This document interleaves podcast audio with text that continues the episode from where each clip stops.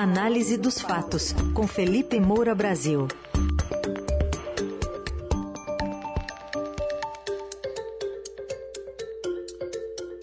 Hoje de olho no mercado imobiliário com compras em dinheiro vivo, ali, cash. Bom dia, Felipe. Bom, tudo bem? Salve, salve, Raizen, Carol, equipe da Eldorado FM, melhores ouvintes, sempre um prazer falar com vocês. A gente não tem um patrimônio imobiliário tão grande assim, né, Raizen? Não, não temos. Tem, tem que pagar de, de pouquinho em pouquinho.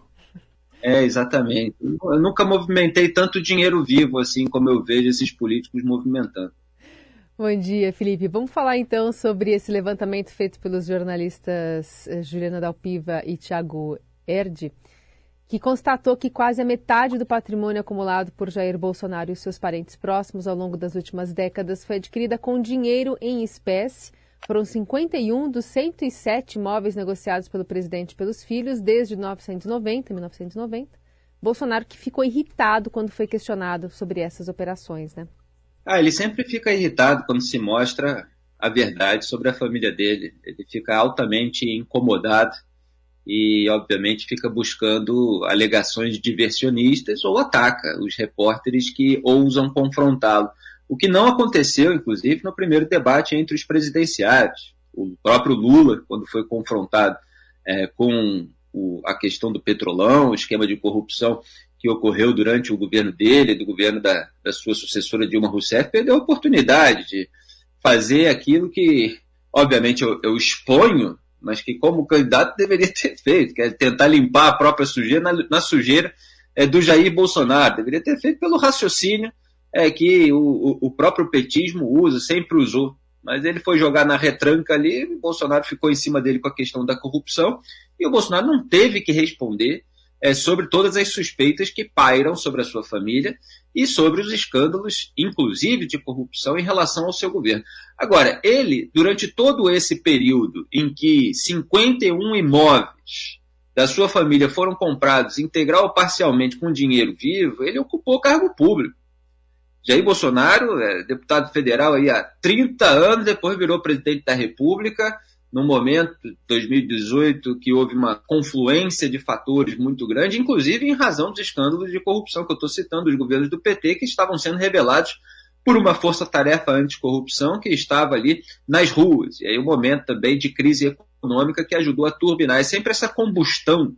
Quando a crise econômica se associa com escândalos de corrupção, a população fica mais indignada, uma população muito tolerante Olha aí o resultado das pesquisas, é uma população muito tolerante com escândalos de corrupção.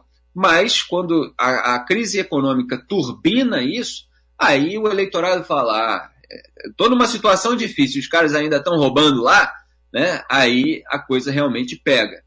É, então, o, o, que, que eu apontei no Twitter ontem, é, numa live no YouTube, e que o Estadão é, colocou aí na mesma linha, num editorial absolutamente perfeito hoje, os negócios da família Bolsonaro, é que é, houve diversas investigações que mostraram, a despeito de questões processuais, engavetamento, blindagem, foro privilegiado retroativo, é, a despeito de tudo isso, as investigações mostraram que havia funcionários fantasmas atuando em gabinetes da família Bolsonaro.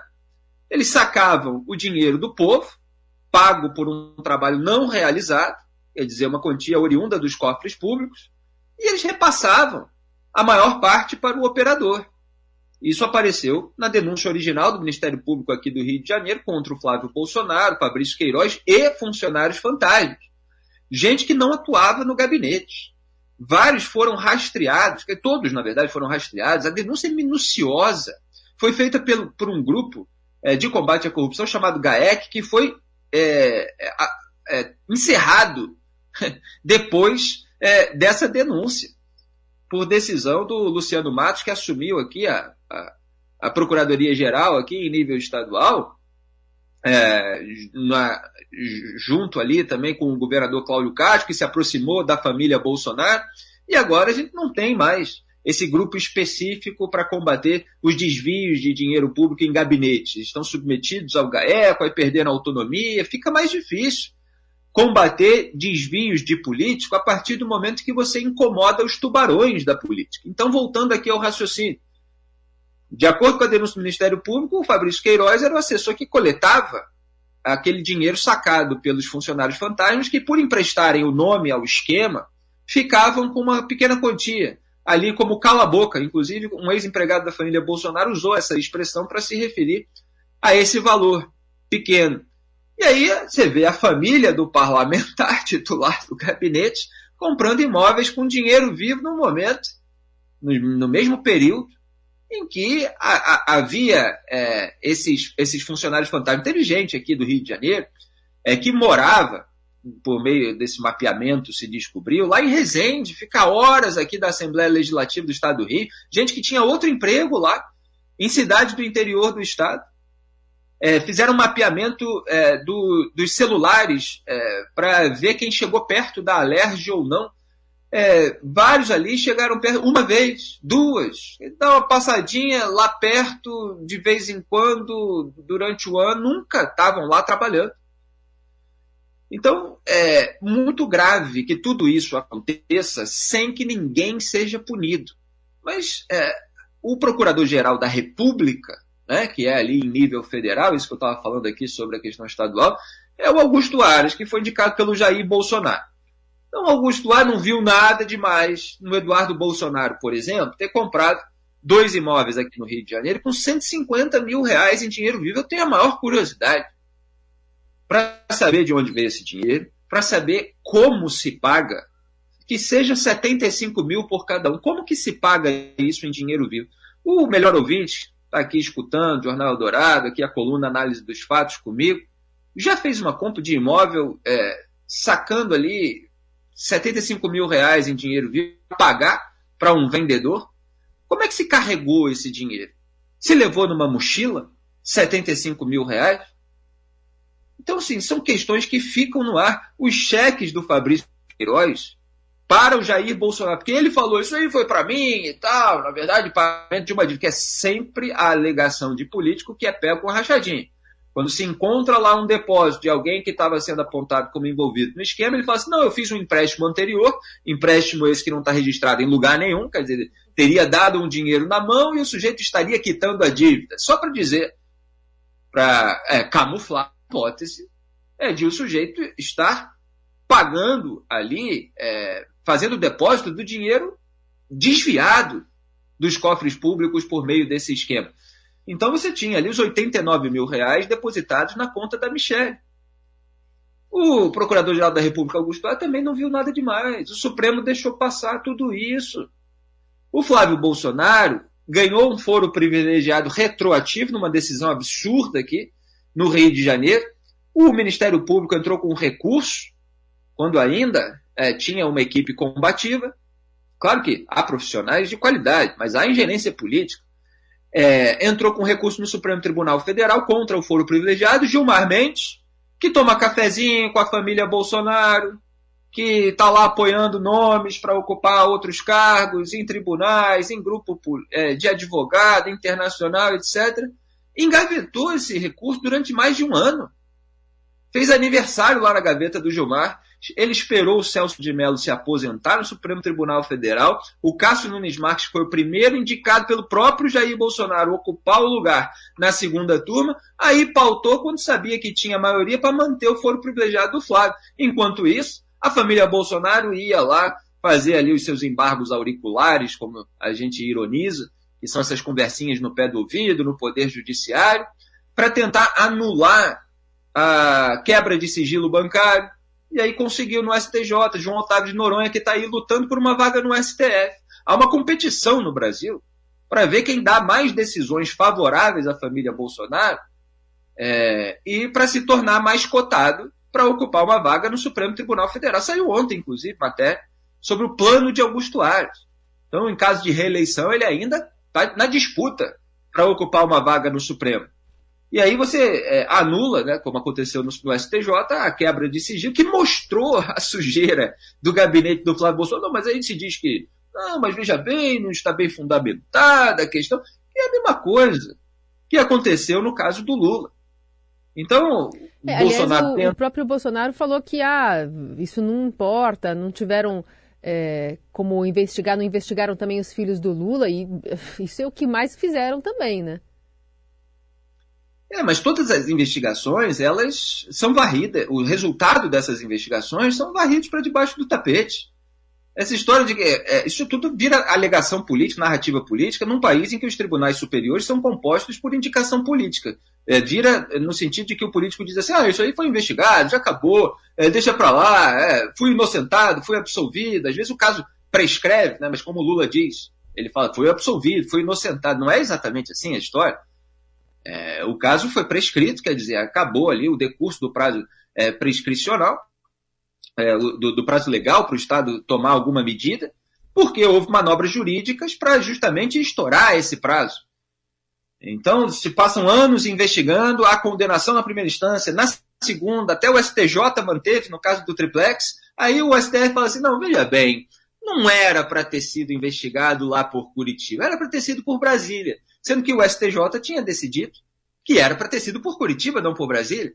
Então, se tivesse começado por Brasília, como queria o STF, quando chegasse no STJ, ele ia mandar para Curitiba. Aí ia começar tudo de novo até chegar no STF, que ia mandar para Brasília de novo. Então, não tem saída.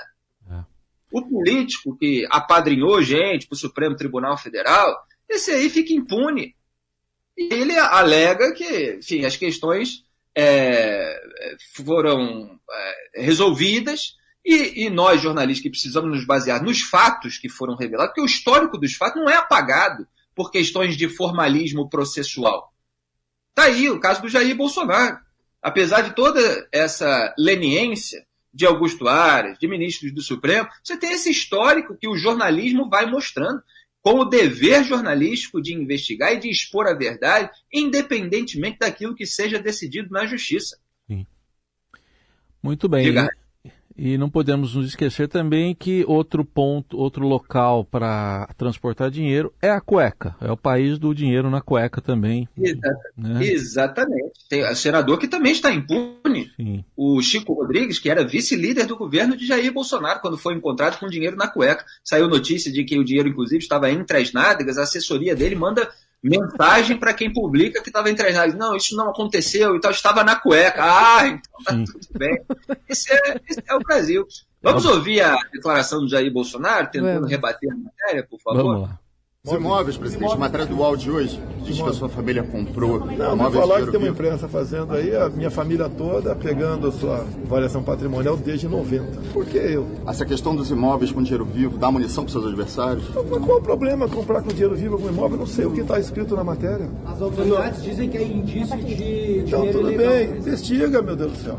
Quantos imóveis são? Mais de 100. Mais de 100 imóveis? Quem comprou eu? A sua família.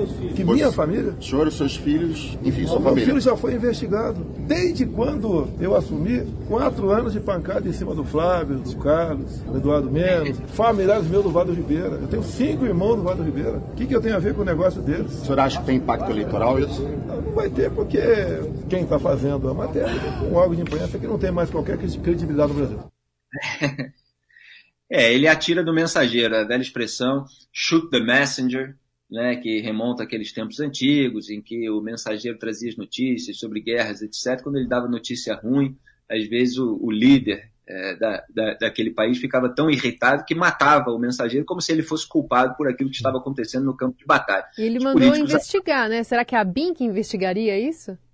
E, pois é, Carol, perfeito o seu comentário. É, e era nessa linha que eu ia, porque ele fala, não, pode investigar e tal, só que ele não permite que investigue, ele interfere na investigação.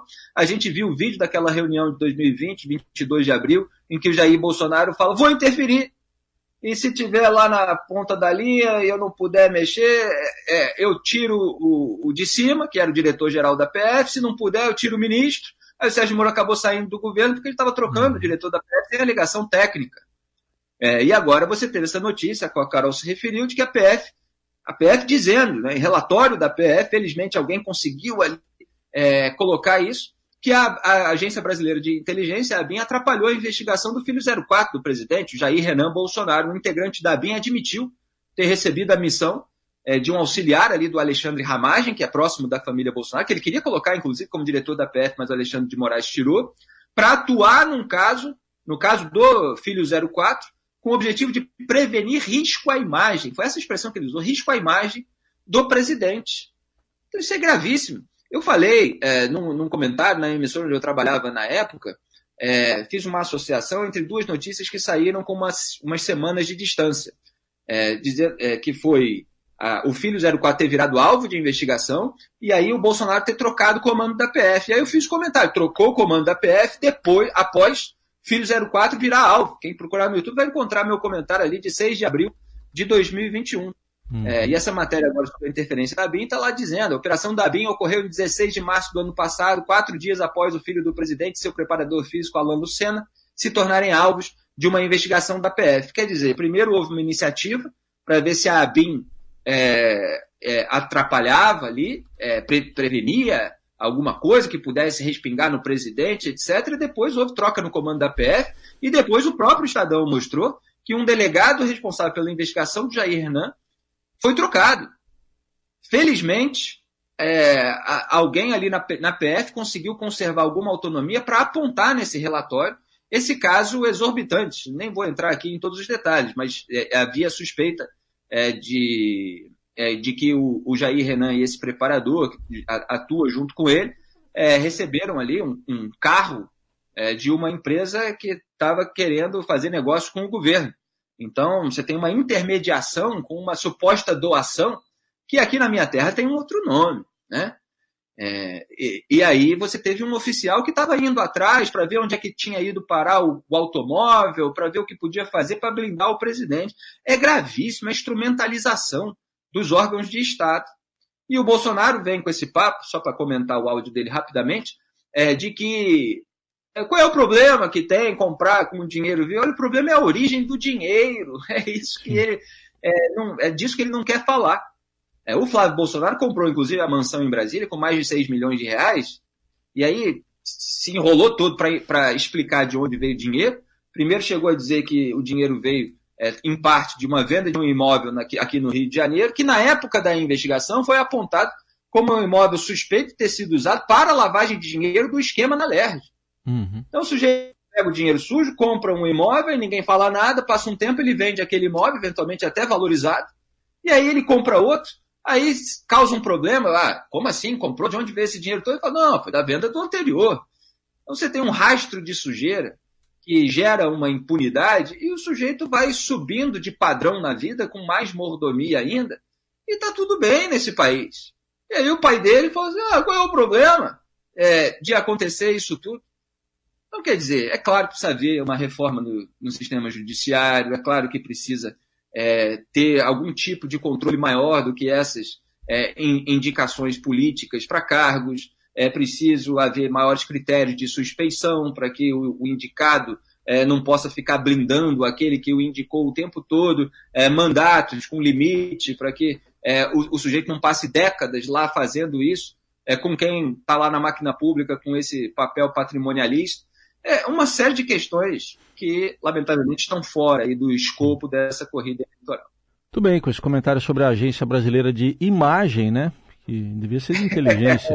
a gente encerra aqui hoje a coluna Análise dos Fatos com o Felipe Moura Brasil. Mas ela já já vai estar lá no radiodorado.com.br, nas plataformas de áudio. Obrigado. Até amanhã, Felipe. Muito obrigado a todos. Um grande abraço. Tchau. Tchau.